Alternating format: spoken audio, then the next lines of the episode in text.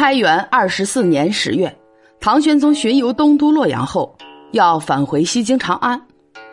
裴耀卿与张九龄认为，正赶上三秋农忙时节，皇上返京，沿途接待的负担很重，必将影响农忙，因此提议到了冬天再返京师也不迟。商议完毕告退时，李林甫装作脚疼的模样，独自落在后面。玄宗问其原因。李林甫却巧舌如簧，臣下并没有病痛，只是有事想单独上奏。长安、洛阳就像是皇家的东宫和西宫，皇上御驾往来，难道还要等待什么时机吗？假使怕妨碍农事，那就特别恩准免除所经过地方的租赋，也就是了。玄宗闻听，龙颜大悦，当即决定起驾回京。李林甫这个马屁。可是拍的巧妙至极，一下同两位耿直的老臣拉开了档次。从此，玄宗对他更是另眼相看。朔方节度使牛仙客在边疆带兵理民，都很有政绩。唐玄宗很赏识他，准备给他封赏。张九龄就对李林甫说：“封赏要给有大功于国家的名臣。”一个边将工作做得好些，就能马上封赏吗？你要和我在皇上面前据理力争。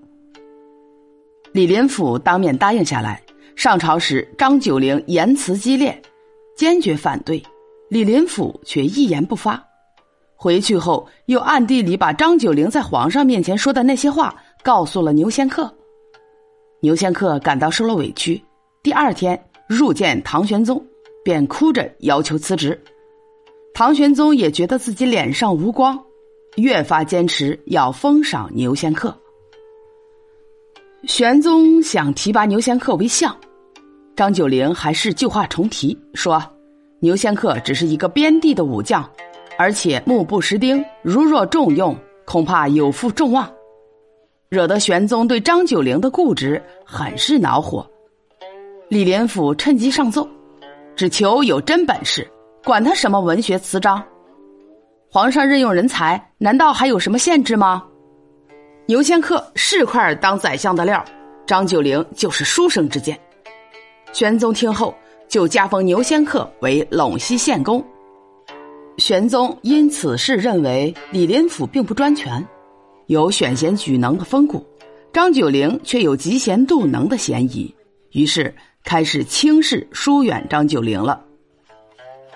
李林甫曾引荐萧民为户部侍郎，萧民不学无术，有一次与中书侍郎严挺之一起去参加婚丧之事，竟然把《礼记》中的一句“征长服蜡”读成“服猎”。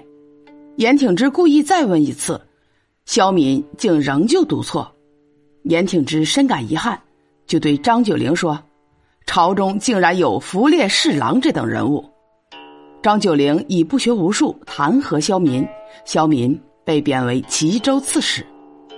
李林甫怨恨严挺之，暗中寻衅，欲加陷害。严挺之的前妻被休后，嫁于魏州刺史王元衍。王元衍贪赃枉法，进了大牢，严挺之却设法营救他。李林甫使人奏告玄宗，说严挺之私坦王元衍，应该连坐。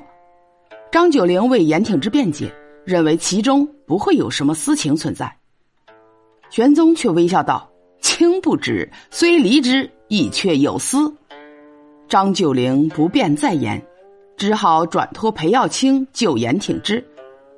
李林甫趁机上奏，耀卿、九龄都是朋党，意思很明显。裴耀卿和张九龄都是和严挺之一伙的。这时，玄宗早已疏远张九龄，于是因朋党之嫌而将张裴两人都罢免了宰相之职，又贬严挺之为洛州刺史。张裴两人被罢免，李林甫冷眼目送二人离去。宫卿大臣们都知道这两人是中了李林甫的暗算，个个都心惊胆战。唐玄宗还以为李林甫帮自己清除了朋党，把他升为中书令，牛仙客升任工部尚书，同中书门下三品。牛仙客知道自己全靠李林甫引荐，自然对李林甫唯命是从。监察御史周子亮看李林甫如此专权，牛仙客只会阿谀奉承、徇私舞弊，就弹劾牛仙客，结果反被处死了。李林甫抓住机会，顺藤摸瓜，对玄宗说：“周子亮是张九龄所推荐的。”于是又贬张九龄为荆州长史，结结实实的在张九龄身上再踩了一脚。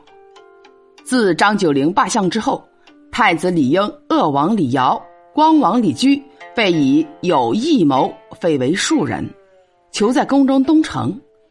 此后，三位皇子的娘舅家人纷纷使人贿赂内侍，企图找机会救他们。这件事被杨回知道了。武惠妃又向玄宗告状，玄宗连夜召开御前会议，商量处置办法。李林甫表态：“这是皇上的家事，臣等不便干预。”结果，玄宗诏命将三位皇子赐死，被株连流放的有数十人。这就是宫中人人谈之色变的“三庶人事件”。